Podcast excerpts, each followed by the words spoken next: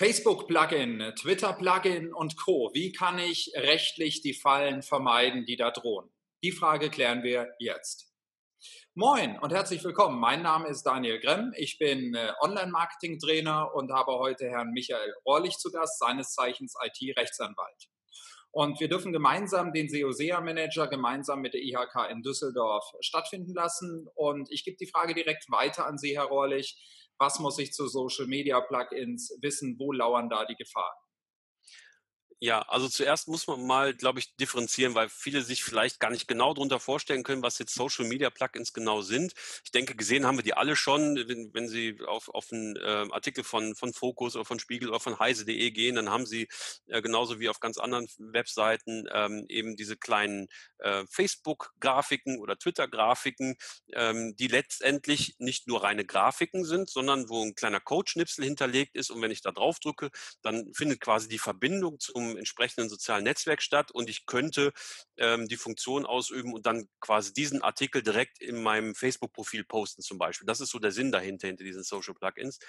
Ähm, das heißt, ähm, diese kleinen ähm, putzigen Dinger sind sozusagen Grafiken mit einem Code hinterlegt, machen also mehr als eine reine Grafik, die ja nichts macht, sondern die einfach nur schön aussieht.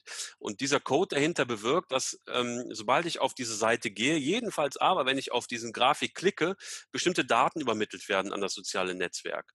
Unter anderem die IP-Adresse, so viel ist schon mal sicher. Und IP-Adresse ist ein personenbezogenes Datum, das heißt, hier kommt das Datenschutzrecht ins Spiel. Ähm, und in Ermangelung anderer Rechtsgrundlagen brauche ich zwingend die Einwilligung meiner Benutzer, die auf meine Webseite kommen, wo eben diese Social Plugins eingebunden sind, äh, bevor ich hier diese Social Plugins auf dieser Webseite aktiv einbinde. Das heißt, ich muss technisch quasi eine Art Zwischenschritt provozieren, damit nicht, sobald ein Besucher auf meine Webseite kommt, diese Datenübermittlung direkt stattfindet. Ähm, wobei man die Social Plugins, äh, das sei noch kurz angemerkt, unterscheiden muss von bloßen Grafiken, die per Link auf mein Profil verweisen, wo also kein Codeschnipsel hinterliegt. Ähm, das ist unproblematisch. Das kann man machen. Ja, wird ja häufig auch in der E-Mail-Signatur oder auf, auf der Webseite gemacht, um zu signalisieren, ich habe auch ein Facebook-Profil und ein Twitter-Profil. Ja, also man kann diese kleinen Grafiken nehmen und dann bloß einen Link hinterlegen. Das geht schon. Aber diese eigentlichen Social Plugins die kennzeichnen sich eben dadurch, dass sie diesen Code dahinter haben, was letztendlich die Datenübermittlung aktiviert. Und diese Social Plugins, darf ich, wie gesagt, nicht nackt einfach so einbinden, weil sonst diese Datenübermittlung stattfindet, ohne dass der Nutzer eingreifen kann. Mhm. Ähm, ich muss also so einen Zwischenschritt programmieren oder programmieren lassen. Dafür gibt es technische Lösungen. Eine der ersten, die das gemacht haben, diese so, sogenannte Zwei-Klick-Lösung, war der Heise Verlag. Die haben das in einer vernünftigen Lösung gemacht. CT Sheriff, wer das mal googeln möchte. Das ist inzwischen ein bisschen weiterentwickelt worden, ähm, ist aber im Grunde im Kern immer noch das Gleiche.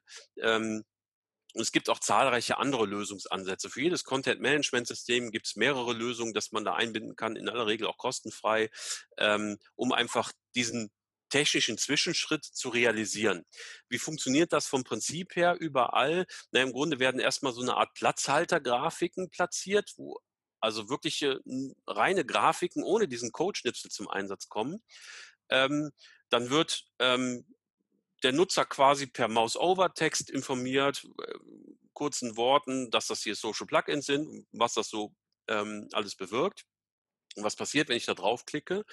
Und wenn der Nutzer das erste Mal klickt, dann werden diese Platzhaltergrafiken dann im Kern durch die eigentlichen Social Plugins ersetzt, wo also dieser Code dann aktiviert wird. Und erst nach einem zweiten, einem weiteren Mausklick wird dann die eigentliche Funktion dieser Social Plugins ausgelöst. Also zum Beispiel die Verbindung zu meinem Facebook-Account hergestellt. Mhm. Ähm, und gleich, also technisch dürfen Sie mich jetzt nicht zu tief fragen, aber so im, im Kern äh, läuft das so ab. Da gibt es mit Sicherheit noch, noch pfiffigere technische Lösungen inzwischen, aber im, im Kern äh, wird halt technisch sichergestellt, dass durch einen zweiten Mausklick der Nutzer nicht direkt quasi Opfer seiner Datenübermittlung wird, sondern dass er sich noch entscheiden kann durch einen zusätzlichen Klick und dadurch sozusagen seine Einwilligung eingeholt wird. Ähm, das ist einmal die Voraussetzung, technisch gesehen, die ich ähm, machen muss, um Social Plugins rechtskonform einzusetzen. Ähm, parallel dazu muss ich natürlich in meiner Datenschutzerklärung beschreiben, dass ich Social Plugins einsetze, wie das ungefähr funktioniert etc. Und was inzwischen natürlich noch erschwerend hinzukommt, ähm, der EuGH hat entschieden, dass wenn ich diese Social Plugins einbinde, ähm, jetzt von Facebook zum Beispiel oder von Twitter, dann bin ich gemeinsam mit diesen sozialen Netzwerken verantwortlicher im Sinne des Datenschutzrechts. Ja, mich trifft dann also unter anderem eben die Pflicht, das in der Datenschutzerklärung entsprechend zu beschreiben was relativ schwierig wird, weil ich ja genau als, als Nutzer dieser Social Plugins gar nicht genau weiß, was dahinter steckt technisch. Also wo äh, leitet Facebook diese Daten hin, wie lange werden die gespeichert, auf welchen Servern, was wird damit gemacht und so weiter. An diese Daten komme ich nur ganz beschränkt ran. Ich müsste es aber im Grunde in meiner Datenschutzerklärung beschreiben. Ähm, das geht, das ist in der Praxis, ähm, soweit ich das weiß, jetzt von den Aufsichtsbehörden her gar nicht so das große Problem. Also bis jetzt zumindest noch nicht. Ähm, aber was ich auf jeden Fall, worauf ich auf jeden Fall Wert legen muss als Website-Betreiber, wenn ich Social Plugins einsetzen will, ähm, ich muss mir irgendeine technische Lösung suchen, die diese Zwei-Klick-Lösung, diese, diesen technischen Zwischenschritt abbildet. Das kann das äh, Heise CT Sheriff ähm, Projekt sein, das können andere Lösungsansätze sein. Ich muss es auf jeden Fall technisch lösen. Mhm. Jetzt hat ja es ja Pick und Kloppenburg vor ein paar Jahre lang äh, in dem Fall, wie Sie es eben gerade skizziert haben, äh, lernen müssen. Die wurden ja auch medial richtig gut, äh, ich sage es jetzt mal einfach ausgedrückt, durch die Mangel gedreht. Mhm. Ähm, die spannende Frage ist, wenn man sich das jetzt aktuell, wir nehmen das Video im September 2020 auf, äh, auch nochmal anschaut im äh, Bezug auf der unklaren Situation, die aktuell herrscht, bezogen auf Privacy Shield. Mhm. Äh, das heißt, jetzt kommt ja noch erschwerend hinzu zu dem Sachverhalt, den Sie eben angesprochen haben, ähm, dass wir eigentlich ja personenbezogene Daten aktuell recht schwierig rechtlich äh, in den amerikanischen Rechtsraum einbringen dürfen. Mhm. Ähm, würden Sie in der aktuellen Situation, wie gesagt, bezogen auf den aktuellen äh, rechtlich ungeklärten Fall, ähm, die Situation vielleicht da nochmal dramatisieren oder würden Sie sagen, naja gut, das ist halt, das ist halt ein Sachverhalt, der separiert zu sehen? Also ich bin grundsätzlich kein Fan davon zu dramatisieren. Ähm, ich würde aber schon sagen, als Website-Betreiber muss ich mich schon hinterfragen, insbesondere vor diesem EuGH-Urteil, was eben den Privacy Shield gekippt hat. Brauche ich diese, diese Social Plugins wirklich dringend?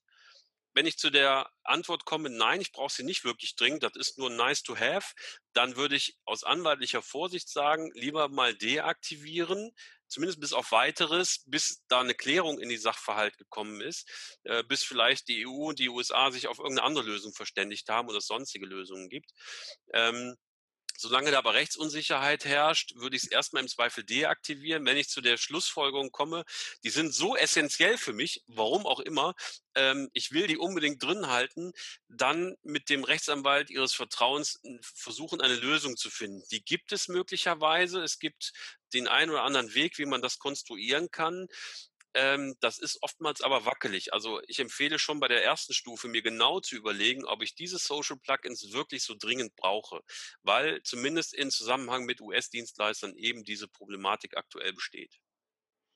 Prima, vielen Dank erneut für die sehr spannenden Antworten, Herr Rohrlich. Ja, und an dich, lieber ja. Zuschauer, die ähm, Bitte, wenn du Fragen hast zum Thema, ja, Social Plugins zum Beispiel, direkt hier unterhalb des Videos einfach in die Kommentare schreiben.